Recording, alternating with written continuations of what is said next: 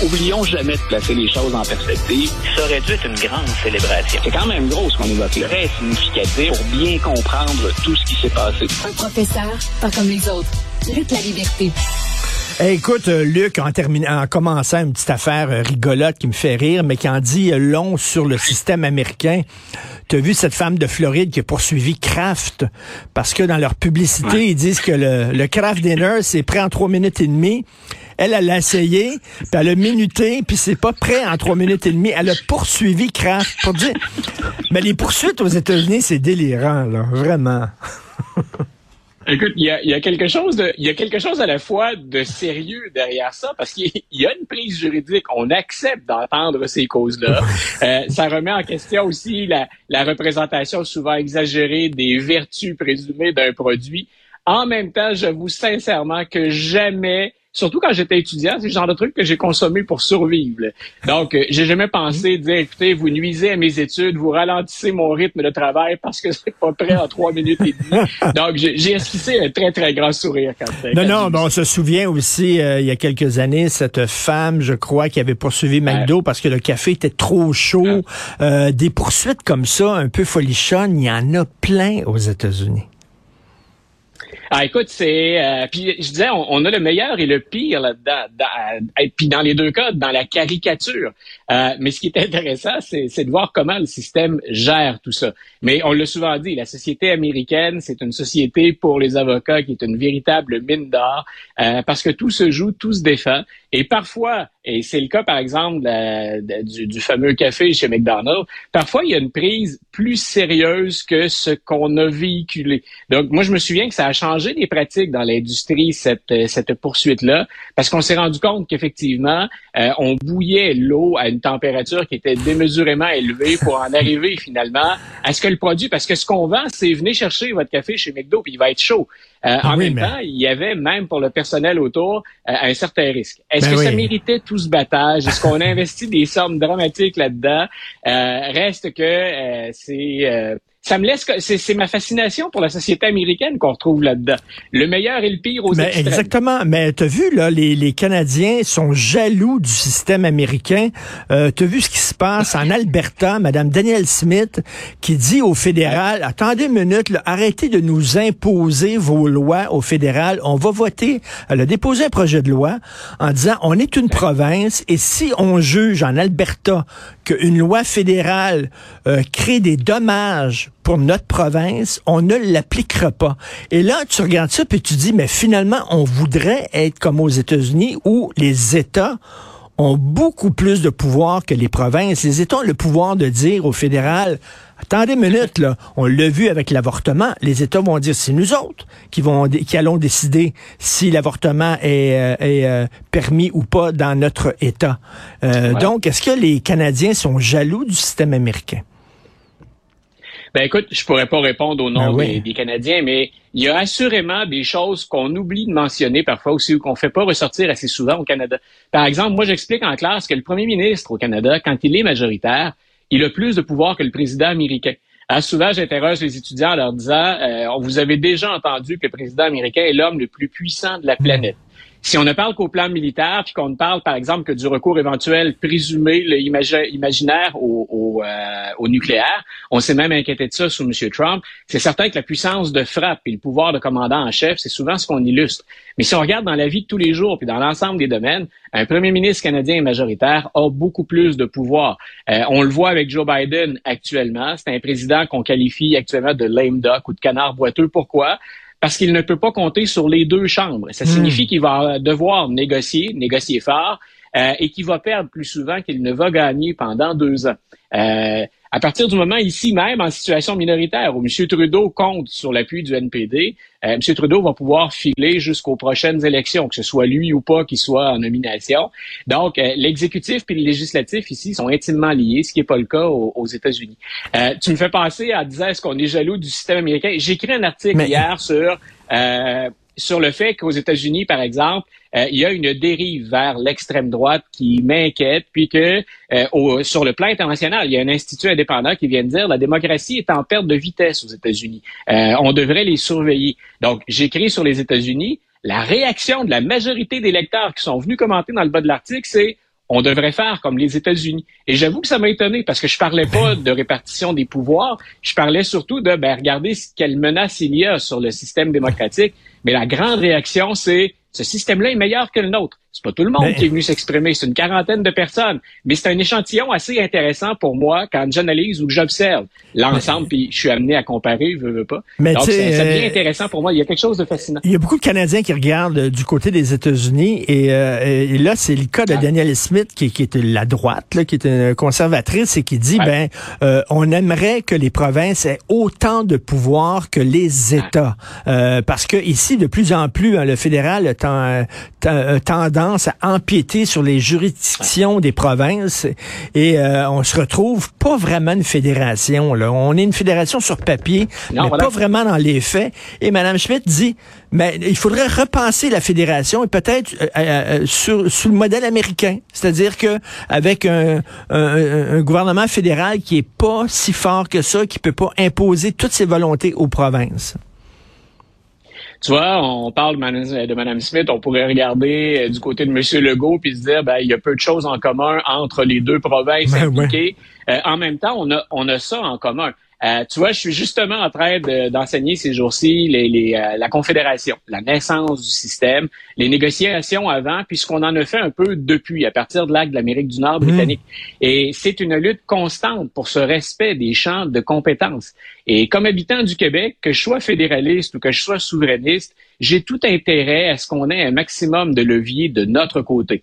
On le voit à des fins politiques, mais aussi je pense que c'est un problème réel au niveau de la langue, au niveau de l'immigration. Euh, M. Trudeau est bien souvent, pas M. Trudeau, pardon, M. Legault est bien souvent limité parce que M. Trudeau et ses ministres mettent en place par une forme d'ingérence ou carrément de, de, de, décision, de pouvoir décisionnel qu'on s'arroge. Euh, c'est intéressant vu sous cet angle-là. En même temps, il faut voir dans quelles circonstances les deux pays sont nés, comment on a géré ça depuis le début. Mais du côté américain, c'est très clair, Richard, c'est dans la genèse des États-Unis. Démocrates et républicains aujourd'hui, on veut plus de pouvoir. On est très jaloux des prérogatives de chacun de nos États. Et je répète, qu'ils soient démocrates ou républicains, il y a une forme d'allergie systématique à ce qui vient, on parle pas de racisme systémique, une allergie systémique euh, à, tout ce qui vient du à tout ce qui vient du gouvernement mais tu sais des grands pays comme ça comme les États-Unis, comme le Canada, de dire on va avoir des politiques mur à mur.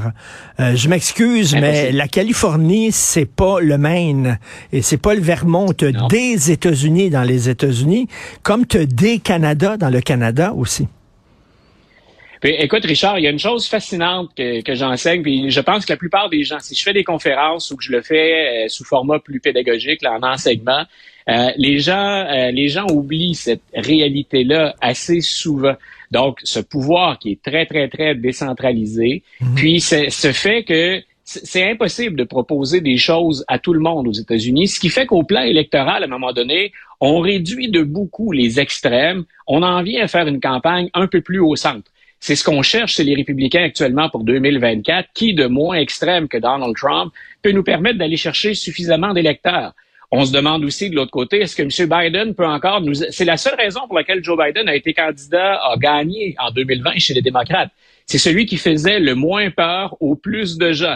Et quand on regarde aux élections, ben, on sait qu'il y a des États qui sont positionnés ou campés dans les extrêmes. On les voit pas voter autrement que démocrates ou républicains, mais il y a un certain nombre d'États qu'on appelle des swing states où là, hmm. il y a une part de l'électorat qu'on a peur de se mettre à dos. Quel est le candidat qui fait le moins peur? C'est pour ça que chez les démocrates, d'un côté, ce qu'on essaie de tasser ou ce qu'on essaie de calmer, c'est ceux qu'on appelle les woke ou ces progressistes plus doctrinaires, et que de l'autre côté, chez les républicains, on essaie de s'éloigner maintenant de Donald Trump. On ne sait pas trop comment le faire, à quel rythme et avec qui le faire, euh, mais c'est ce qu'on s'emploie à faire quand on regarde maintenant le portrait pour 2024. Mais tu vois, tout ça vient justement de cette décentralisation des, des pouvoirs impossible de plaire à tout le monde aux États-Unis. Ça n'a jamais été le cas. C'est tous les États-Unis, sauf des États unis. Ça n'a jamais été le cas. Mais comme dernière chose là-dessus, Richard, je te laisse, je te laisse me relancer après. Euh, écoute, on se dit parfois le système américain plante, il fonctionne pas. Quand on s'entend pas, par exemple, entre le président et le pouvoir législatif, on dit le système plante. Le système est prévu pour ça. Hmm. Les États-Unis, c'est un vaste compromis. Puis on se dit, si vous hmm. n'arrivez pas à un compromis, on a planté, excusez l'expression, un bug. Il y a une défaillance prévue du système. Euh, ça ne marchera pas si vous ne vous entendez pas. Donc, en fait, le système américain, puis je vulgarise rapidement, il fonctionne quand il plante. Il est prévu pour ça. Mais comme on est dans une hmm. période où il y a moins d'espace de négociation, puis moins de moments où on s'assoit vraiment pour négocier, le système plante plus souvent. C'est la sagesse des pères fondateurs. Je veux t'entendre sur le fondateur des Oath Keepers, ces gens-là qui ont ah. entre autres pris d'assaut euh, le Capitole, coupable d'actes de sédition. Dans ma tête, là, un des pires crimes que tu peux commettre pour ton pays, c'est sédition. Est-ce que c'est l'équivalent de haute trahison, ça? C'est ça, là? C'est ce qu'avait en tête, tu viens d'évoquer les pères fondateurs, c'est ce qu'on avait en tête à la naissance du pays. À partir du deuxième président américain, M. Adams, euh, on met en place une loi sur la sédition. Euh, ce qui m'étonne, c'est qu'en 2022, on puisse documenter, parce que c'est probablement la cause la plus difficile à démontrer ou la preuve la plus difficile à démontrer, la sédition. Euh, on craint, par exemple, pour M. Trump actuellement, là, que ça se rende jusqu'à lui, qu'on l'accuse.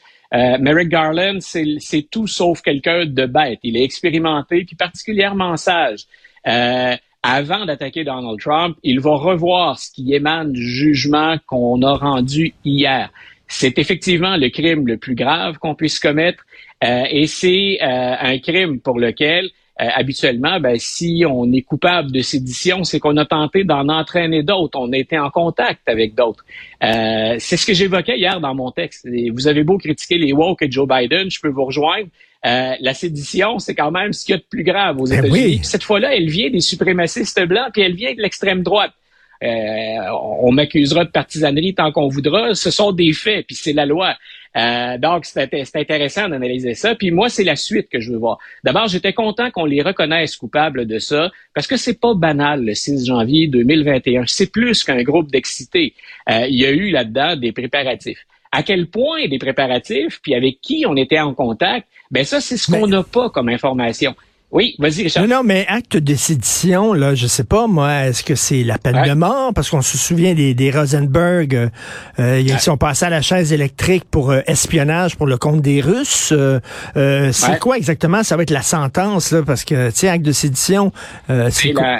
La campagne la plus la campagne la plus euh, pas la campagne pardon mais la sentence la plus sévère de mémoire qui attend euh, ce, fondateur et un autre membre du groupe. On en parle moins mais ils, ont, ils sont deux. Ils sont trois d'ailleurs à avoir reconnu. Un le fait avant que la cause se rende devant les tribunaux. Donc ça peut aller jusqu'à 20 ans de prison donc, euh, et c'est là où je disais, il y a quand même, s'il y a une bonne nouvelle pour M. Trump, c'est qu'on n'a pas établi hier la preuve selon laquelle ce complot-là s'est fait à long terme. Mm-hmm. Ça ressemble plus à une sédition, mais fruit d'un geste impulsif, grosso modo. Mm. Donc, pour M. Trump, c'est à la fois une bonne et une mauvaise nouvelle. On souffle le chaud et le froid avec ce verdict-là. Et c'est la raison pour laquelle je disais le procureur général aux États-Unis, M. Garland, euh, est-ce qu'il est prêt à aller euh, tenter de prouver la sédition de Donald Trump? Entre un discours enflammé sur le Capitole qui dit charger le Capitole puis aller protéger ma victoire et ma présidence et le fait qu'on ait planifié ça et que ben ce soit autre chose qu'un discours qu'on peut considérer déplorable, qu'on peut considérer dangereux. Mais entre ça et de la sédition, il y a toute une marche à monter. Et je répète, c'est une des choses les plus difficiles à étoffer comme preuve. Mais reste quand même, lui, a été coupable de, trahison, de haute trahison. Toi qui aimes aller aux États-Unis, Luc, euh, tu sais que chaque fois que tu vas aux États-Unis, dans n'importe quel État, tu cites le nom de Benedict Arnold et les gens crachent par terre quasiment. Rappelle, c'est qui Benedict Arnold pour ceux qui connaissent pas? Ah, écoute, ce, ce cas-là, je fais ça vite, mais c'est un autre personnage dont j'aime bien, dont j'aime bien discuter parce qu'il est mêlé à, à deux événements historiques, dont un qui, en guillemets, nous implique nous, les descendants de ceux qui habitaient la province of Quebec au moment de l'indépendance, hein, la colonie était devenue britannique. Bénédicte Arnold, en passant par la Beauce, a tenté. Il y avait deux expéditions euh, qu'on a envoyées, euh, dont on avait décidé l'organisation à Philadelphie à l'époque de la Révolution, tout juste avant que ça commence. C'était un, haut gradé, un haut gradé de l'armée américaine. Voilà. Ah oui, c'est lui qui mène carrément un des deux détachements vers Québec pour prendre la ville de Québec. Donc, euh, on est là dans les, derniers soubresauts. Avant de décider, on, s'entend sur la déclaration d'indépendance. Donc, Bénédicte Arnold est connu ici et il aurait même eu des sympathisants parce que la colonie va refuser de se joindre aux 13 colonies américaines ici. Euh, nos négociations avec l'Angleterre, les autorités les trouvaient fructueuses. De l'autre côté, plus tard dans la Révolution, M. Arnold qui était marié, qui avait un rythme de vie assez onéreux, semble-t-il. Madame et monsieur euh, se plaisaient à vivre largement au-dessus de ses moyens, ben, aurait vendu des secrets de l'armée coloniale américaine aux Britanniques. Donc, il est passé de, entre guillemets, héros ou à tout le moins personnage en vue euh, dans le futur pays révolutionnaire ou dans les colonies révolutionnaires à euh, un des grands traîtres de l'histoire ah des États-Unis. Et c'est la raison pour laquelle tu disais, quand on évoque la mémoire de M. Arnold, euh, je comprends la, réaction des Américains. C'est un des plus, des personnages les plus détestés de l'histoire des États-Unis. Ah, Et en, terminant rapidement, Macron qui est à la Maison Blanche, on peut s'attendre à quoi là? Est-ce qu'ils sont euh, bodés ah, le Macron et Biden? c'est ce qu'on va tenter de nous vendre. Et pourtant, sur papier, il y a encore des dissensions, ou à tout le moins, peut-être pas de très, très grands écarts, mais il y a encore des dissensions entre les deux. Euh, à très, très court terme, on va regarder le protectionnisme américain. C'est le même genre de débat que M. Trudeau ou de discussion que M. Trudeau et M. Biden vont avoir et ont déjà eu. Euh, M. Macron trouve que les Américains sont trop protectionnistes. On voudrait bien arrondir les angles autour de ça. Euh, l'autre gros dossier, moi, qui m'intéresse beaucoup sur la scène internationale, c'est vont-ils continuer à fonctionner ensemble et à tirer dans la même direction pour l'Ukraine? Euh, hmm. La fameuse invasion russe, elle se poursuit. Français et Américains n'ont pas toujours tenu le même discours, même si on est solidaire. M. Macron a toujours été plus proche de la Russie euh, et il vient encore ce matin pour euh, nos, nos, auditeurs qui lisent les journaux, il vient encore ce matin de dire c'est le temps de retourner à la table. M. Biden a eu des mots beaucoup plus durs pour M. Poutine depuis le début du conflit. En même temps, ces généraux, c'est peut-être comme ça qu'on passe le message, disent c'est peut-être le temps pour l'Ukraine de revenir à la table. Alors, est-ce qu'on hmm. pourrait convenir de ça autour de la grande table de réception ce soir? Euh, moi, j'ai hâte d'entendre les déclarations officielles, mais peut-être aussi dans les prochains jours, regarder s'il n'y a pas des retombées de ces discussions-là. Oui, en tout cas, euh, je me demande ce qu'ils vont manger exactement ce soir euh, entre Biden et M. Macron. Ils ont peut-être pas les mêmes goûts euh, gastronomiques. Merci beaucoup, Luc. Ce sera, ce sera, ce sera, ce sera pas un craft dinner en trois minutes et demie. Merci, salut. Bye.